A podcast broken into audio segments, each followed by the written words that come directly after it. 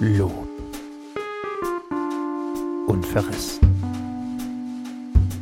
Das Studio B. Hallo und herzlich willkommen zu äh, Studio B, Lobpreisung und Verriss, die Diskussion. Wir begrüßen an den Aufnahmegeräten Anne Findeisen. Hallo. Und Herrn Falschgold. Hallo. Und mich selbst. Hallo. Wir sprechen heute über zwei anspruchsvolle intellektuelle Werke, die Anne Findeisen und Herr Falschgold in den letzten Wochen besprochen haben. Wer darauf keinen Bock hat, kann meine Rezension zu Holly von Stephen King nochmal lesen oder meinen Ausflug ähm, nach Finnland, der sich mit den Seltsamkeiten unseres ähm, nordischen Nachbarns beschäftigt. Besprechen werden wir heute allerdings David Quaper und David Renko, zwei Davids, ähm, die Anfänger eine neue Geschichte der Menschheit geschrieben haben, besprochen von Herrn Falschgold. Und Siri Hustfetz, Mütter, Väter und Täter. Über die seltsame Übersetzung des Titels müssen wir auch noch sprechen. Unbedingt. Fangen wir an mit ähm, Anfänger, eine neue Geschichte der Menschheit. Worum geht es, Herr Falschgold? Da konnte der deutsche Übersetzer ganz wenig falsch machen, weil ähm, es heißt normal The Dawn of Everything, uh, A New History of, the Human of Humanity im Englischen und das übersetzt sich fast von selbst. Es geht um die Menschheit. Oberflächlich könnte man sagen. Also, ähm, wie sind wir geworden, was wir jetzt sind, war, wird erzählt von einem Anthropologen und einem Archäologen, wobei beide, wie das heute wahrscheinlich fast üblich ist, natürlich auch feldübergreifend in anderen, äh, in anderen Wissenschaftsfeldern arbeiten. Und man könnte fast sagen, dass das alles ein bisschen ein Mittel zum Zweck ist. Denn sie fangen an, nicht nur ihre Kollegen zu kritisieren, die ihrer Meinung nach die Anfänger der Menschheit falsch, in Teilen falsch erklären. Sie nehmen, sie stellen die Frage, warum machen die das? Und das ist eigentlich das Interessanteste an dem Buch. Und das, da steigen die auch sofort ein und sagen, es liegt kurz gesagt am Kapitalismus. Die Geschichtsschreibung, also die moderne, die wir so gelehrt bekommen in Schulen, ist im Großen und Ganzen 200, 300 Jahre alt. Also, wenn wir jetzt, also, wir reden jetzt nicht von Homer oder den alten Griechen, die haben natürlich ihren Kram geschrieben, aber das liest man ja faktisch eher als Quelle oder als Semiquelle und äh, als Betrachtung der Geschichtsschreibung. Aber wenn man jetzt wirklich, wie hat es denn angefangen, wie, äh, was ist im Jahr X, Y und Z passiert, diese Sachen lernen, bekommt man in der Schule gelernt. Und diese Art der Geschichtsschreibung ist erst 200, 300 Jahre alt und 200, 300 Jahre alt ist ebenso der Kapitalismus. Und diesen Schluss führen sie und sagen, nur weil wir alles in den letzten 200, 300 Jahren aus ökonomischen, aus wirtschaftlichen Gesichtspunkten betrachten, alles, was wir machen, äh, machen wir natürlich auch die Geschichtsschreibung, auf die betrachten wir auch die Geschichtsschreibung so.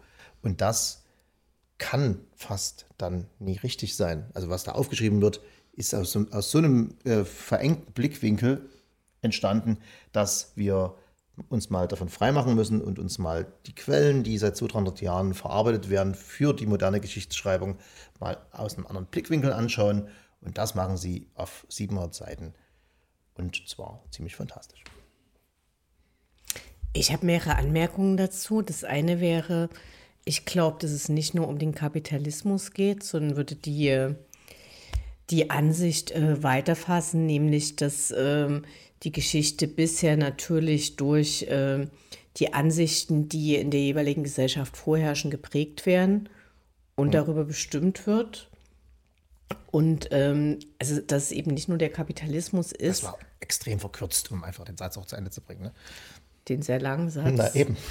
Ähm, Im Großen und Ganzen geht es aber eben darum, dass äh, das große äh, Paradigma, was, was man so kennt, und zwar, dass äh, als der Mensch vom Jäger und Sammler zum Ackerbau übergeht, äh, ab dann gibt es Landbesitz und ab dann beginnt die Ungleichheit und äh, Hierarchien entstehen, dass sie das im Prinzip in Frage stellen. Ja, so, genau.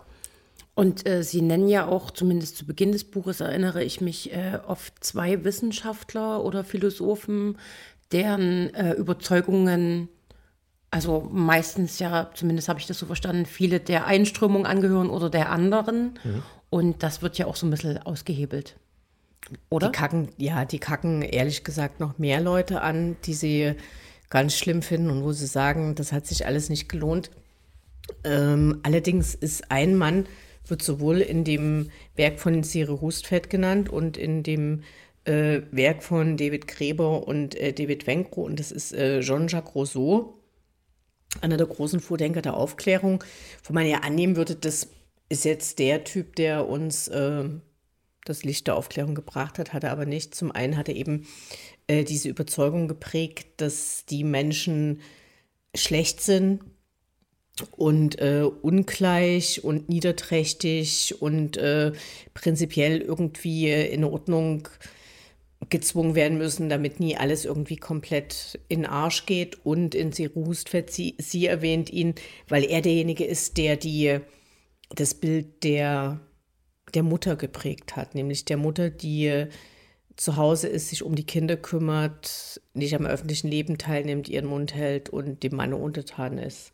Und das ist jetzt noch nicht mal unbedingt eine große Kritik an Rousseau, sondern eher an daran, dass man Leuten, die 300 Jahr, vor 300 Jahren ganz anders gedacht haben müssen, weil sie in ganz anderen Verhältnissen aufgewachsen sind, dass man denen heute noch so viel ähm, Aufmerksamkeit widmet und zwar nicht im Sinne von historisch, okay, gute Gedanken, guter Typ, sondern im Sinne von, das ist immer noch richtig. Und das ist, glaube ich, immer die Kritik, dass das, was vor 300 Jahren richtig war und ähm, allgemeiner Konsens, dass, das, dass man das überdenken darf, einfach weil man 300 Jahre später lebt. Das, Sachen überleben sich. So.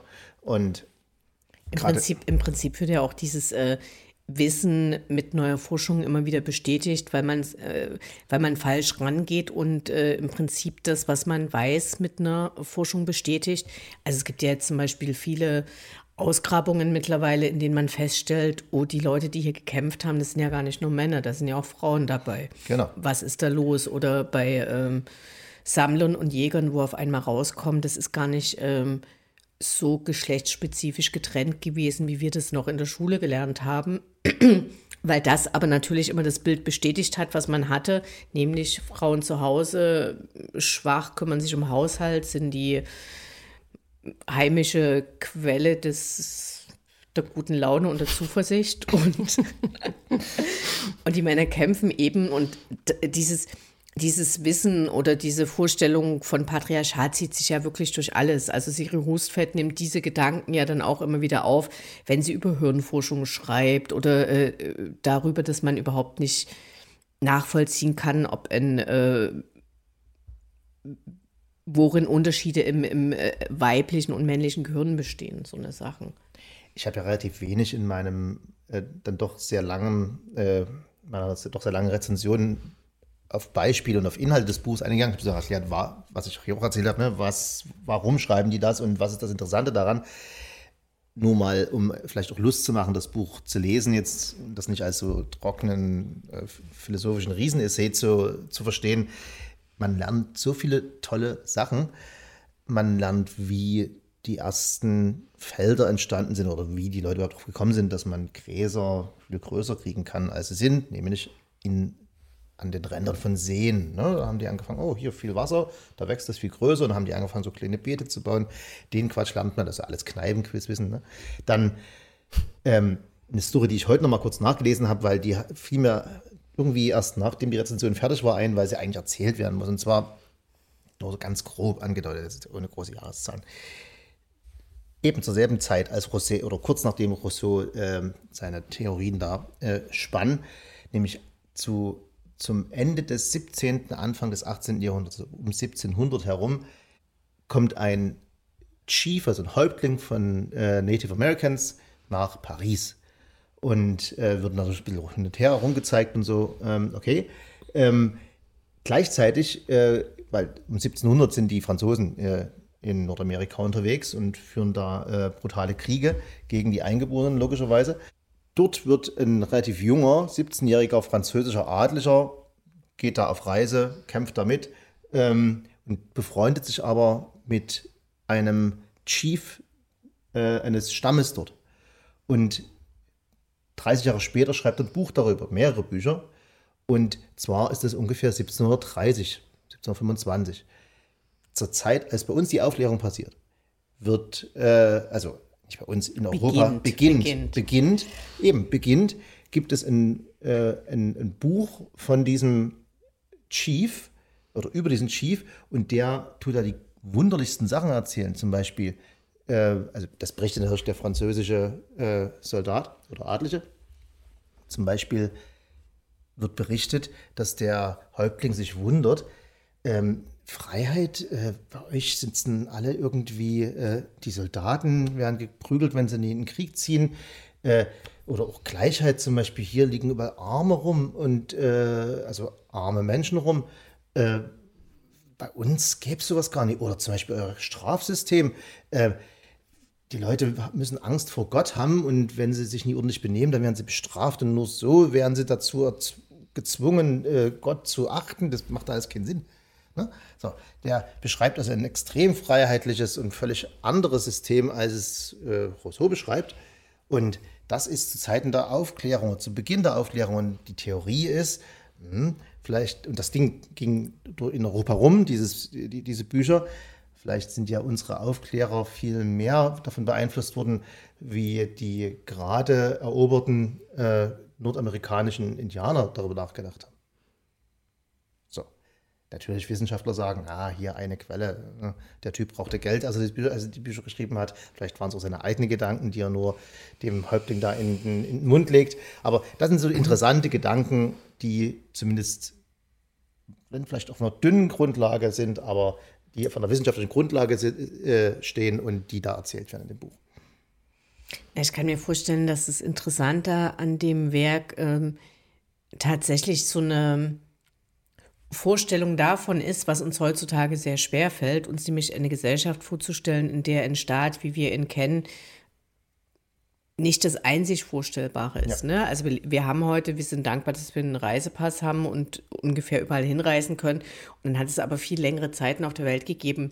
Gab es diese Staatsgrenzen nicht, da gab es die Staaten nicht. Äh, Leute konnten sich an verschiedene Stellen hinbewegen auf der Welt und konnten äh, Sachen anfangen. Und das sind Sachen, die uns heute sehr schwer fallen. Also sich vorzustellen, dass es komplett anders sein könnte. Aber dass es so ist, wie es ist, ist ja noch gar nicht so lange so. Es ist nur sehr, sehr, sehr zementiert genau. und die Leute haben eine sehr geringe Vorstellungskraft, dass es anders war. Ich glaube, dafür lohnt sich das Buch tatsächlich äh, zu lesen. Und auch ganz normal als Lesebuch, 700 Seiten kann man sich hinstellen, kauft man einmal, liest in drei, liest in drei Jahren noch drin. Also, weil man kann es auch, man kann auch rein, reinblättern. Manchmal einfach so kleine Stories, äh, die, die einem da erzählt werden, ist einfach toll. Genau. Wollen wir zu Siri Hustfett kommen? Denke, ja. Es war nicht das erste Buch, was du besprochen hast. Ich Nein, ja auch war, großer es Fan. war, äh, um genau zu sein, das dritte, was ich besprochen habe im Studio B. Das eine war ein Roman, was ich liebte. Und dann hatte ich ja schon mal diesen anderen Essayband von ihr besprochen, Die Illusion der Gewissheit. Worum geht's denn? Ja, es sind äh, gesammelte Essays aus den Jahren, ähm, ich glaube, ab 2011 bis ungefähr 2020, wobei es sich so konzentriert, nach meiner Beobachtung so 2016, 2017, 2020 sind, glaube ich, die meisten äh, erschienen, die in diesem Sammelband äh, vereint sind. Genau, und ja, thematisch unterschiedlich hm, gar nicht so einfach jetzt für mich, das so zusammenzufassen. Ja, ja. ich würde ich würd, ich würd, ich würd so versuchen, ähm, Siri Hustvedt verarbeitet immer mal wieder ähnliche Themen, hm. mit denen sie sich beschäftigt ja. und schafft es aber immer wieder, ähm, da andere Verbindungen reinzubringen und ist eine sehr breit aufgestellte ähm, Schriftstellerin. Also ähm, ich Stimme ich zu. Also äh, ihre Mutter ist gestorben vor jetzt drei Jahren. Das spielt schon eine riesengroße Rolle, irgendwie zumindest als, also sie erzählt viel davon, aber auch als, als Anlass für vieles, habe ich das Gefühl. Am, äh, zumindest, zum, naja, zumindest am Anfang Mutterschaft. Mutterschaft, sagt man. Können, können, können wir, glaube ich, sagen. Hm. Ähm, spielt auch in anderen Werken eine größere Rolle. Aber es ist eben tatsächlich ja auch was, ähm, Prägendes. So, und in dem Zusammenhang äh, kommt sie dann auch mit Rousseau um die Ecke und äh, ihre Mutterschaft oder andere Mutterschaften äh, sind ja nicht automatisch so und äh, die Überlegungen, die sie dann anstellt, die sind natürlich von äh, Sozialkritik, äh, Soziologie, ich würde sagen, Psychologie spielt eine große Rolle, Politik spielt eine Rolle, Literatur spielt logischerweise eine Rolle. Und sie geht auf viele Aspekte ein, die, also die ihr begegnen. So, es gibt so eine Fortschreibung zu ihrem Leben, ich, was ja parallel stattfindet. Ich wollte gerade sagen, also diese Herangehensweise über die Familie und ja, wie ihr schon gesagt habt, auch viel über die Mutter, würde ich fast so als eine Art Krücke bezeichnen, die sie nutzt, um sich äh, gewissen Themen zu nähern. Zum Beispiel, äh, wie erinnern wir zusammen Dinge? Ne? Wie erinnern wir als Gruppe oder als Familie Dinge? Wie spielen Individuen zusammen? Wie, können, wie kann sich der Geist äh, zusammen entwickeln? Beschreibt sie ja auch ne? so eine Situation, da geht es um ihren Mann, äh, wo sie sagt, ja, also irgendjemand erzählt uns was und wir denken beide exakt das Gleiche, was äh, eine komische Assoziation ist, die jemand anderes nie gehabt hätte. Aber dadurch, dass wir schon so, so lange miteinander leben, haben wir eben beide unabhängig ja. voneinander diese Assoziationen. Oder es, es, geht ja auch zum Beispiel um, ist zwar nur ein kurzer Essay, aber Beerdigungen, so wie beerdigen oder bestatten Menschen ihre Toten.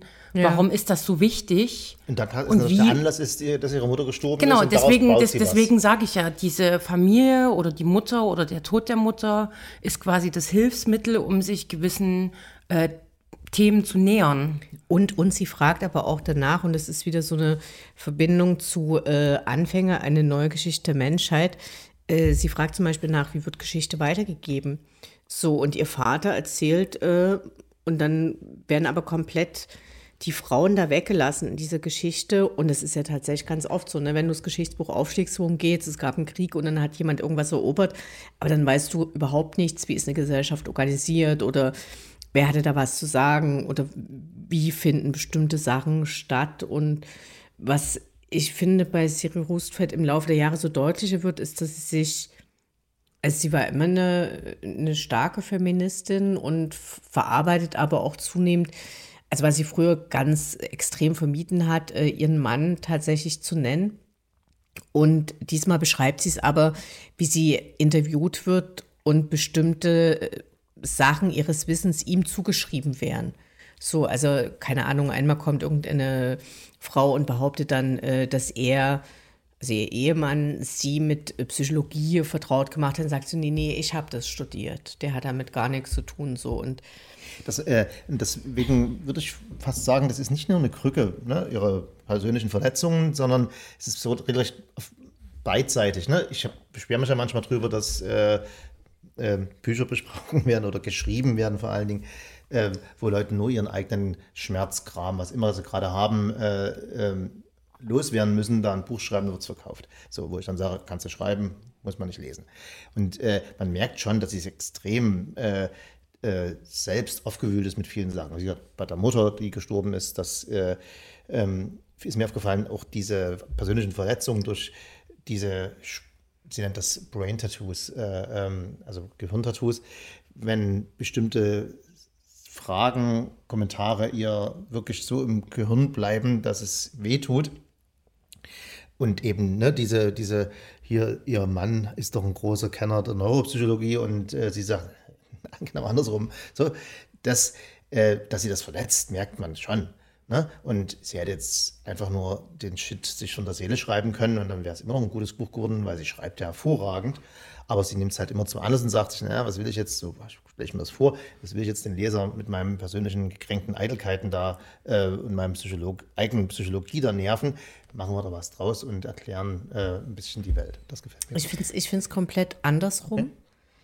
Also, weil ähm, was es ja ganz oft eben gibt, ist zum Beispiel eine, eine Betrachtung der Welt, die suggeriert, dass sie in irgendeiner Art und Weise objektiv wäre und ein Scheißtrick ist es. Also zum Beispiel, wenn äh, Jean-Jacques Rousseau da hingeht und schreibt, äh, wie die ideale Mutter aussieht, und man denkt da wirklich nur kurz drüber nach, ist relativ offensichtlich, dass es eine Mittelstandsfrau nur sein kann, weil äh, alle anderen Frauen müssen hier arbeiten. Also bei ihm ist ja die Frau eine, die im Haus ist, die nie in der Öffentlichkeit in Erscheinung tritt. Und dann fallen schon mal ganz, ganz viele Frauen raus, nämlich alle, die so arm sind, dass sie arbeiten oder die so organisiert sind, wie bei den Bauern, dass sie logischerweise arbeiten. Also wer hat hier einen Bauernhof gesehen, wo die Mutter im Haus ist? So, na klar muss die auch Kühe melken und da irgendwie rausgehen. Und äh, für ganz reiche Frauen gilt es dann auch wieder nicht, aber zum Beispiel für weibliche Sklavinnen, die haben da auch keine Macht drüber so, aber Jean-Jacques Rousseau geht dahin und sagt, das ist die ideale Mutter und dann ist es die, die Mittelschichtsicht. So, aber es gilt irgendwie als objektiv und es ist zutiefst patriarchal und wer weiß, was bei ihm eine Rolle gespielt hat, aber er schreibt es nicht und deshalb mag ich Siri Hustvedt sehr gerne, weil sie sehr ehrlich und offen damit umgeht, was ihre äh, Zusammenstellung und ihre wissenschaftliche Forschung angeht und was das eben beeinflusst und woher das kommt. Und das macht es für mich so so faszinierend und so, so eine Leseempfehlung, weil es eben nie so tut wie, äh, ja, habe ich das und das recherchiert und so ist es jetzt, sondern äh, das prägt es natürlich auch und das macht es sehr. Du meinst, dass sie schreibt, weil sie, weil sie, dass sie, dass sie faktisch prinzipiell aus subjektiver Sicht schreibt und da kein Hehl draus macht? Ja, eben nicht nur, sondern sie, sie verbindet Sachen, aber sie tut nicht so, wie das eben oft passiert, als ob eine Berichterstattung oder eine Forschung oder eine Recherche so super objektiv wäre, die es eben nicht ist. Hm. Das ist am Ende wahrscheinlich oder ist am Ende das, was ich, weshalb ich den Begriff Krücke benutzt habe, äh, was jetzt nicht irgendwie negativ war, sondern eben, wie du ja auch gerade gesagt hast, dass, das, dass es schon sehr persönlich ist aber über das Persönliche natürlich äh, total hinausgeht, weil sie ja super viel recherchiert. Wir haben total viele Verweise auf Sachen, die sie gelesen hat. Ein mega langes äh, Literatur-Quellenverzeichnis, wo man äh, auch das alles nochmal nachlesen kann, wenn man das möchte. Äh, jetzt habe ich einen Faden verloren.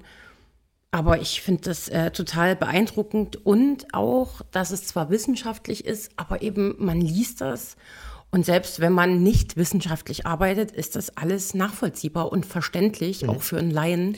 Und, und sie ist eine und, Schriftstellerin. Und sie ist auch Schriftstellerin, natürlich. Ja. Das ist das Schöne, weil es ist wirklich hervorragend geschrieben. Und es ist so super äh, gedankenanregend. Also ich finde immer wieder, wenn ich Siri Hustvedt lese, vor allem auch gerade, wenn ich eine ganze Weile nichts von ihr gelesen habe, ist das so wie, yes, oh wow, das hat mir jetzt total gefehlt, mich mal wieder mit Sachen zu beschäftigen, die sonst vielleicht auch äh, aus meinem Blickfeld rutschen, weil ich in meinem Umfeld vielleicht niemanden habe, mit dem ich mich über das und das Thema unterhalten kann. Und es ist so super nachdenkenswert, was sie alles anregt. Ja, großartig. Oder das, wie ich das nenne, Rewilding.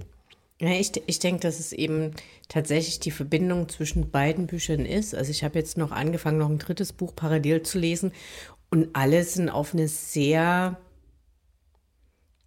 tolle Art ähm, intellektuell herausfordernd. Also es ist eben nicht so, dass es einen überfordert und man sagt, oh mein Gott, jetzt verstehe ich gar nichts oder so. Mhm. Aber beide Werke, die wir heute eben äh, besprechen, machen immer so neue Verbindungen auf. Was ist denn das dritte? Das dritte, was ich gerade lese, will ich noch nicht verraten, bespreche okay. ich vielleicht. Bespreche ich vielleicht, aber äh, ihr und auch die äh, Hörerinnen und Hörer kennen es sicher äh, das Bader-Meinhof-Syndrom, dass wenn man einmal anfängt, bestimmte Sachen zu lesen, entdeckt man die immer wieder und es äh, spielt eine Rolle. Und hm. genau, also ich würde sagen, ihr, ihr, habt diesmal eben Werke rausgesucht, die tatsächlich so ein bisschen ähm, gehirnanregend sind. Ja. ja, definitiv. Das war Studio B Diskussion. Anne Findeisen. Adieu. Irgendwas Lompini. Auf Wiederhören. Und hier sagt Ahoi, Herr Falschgott.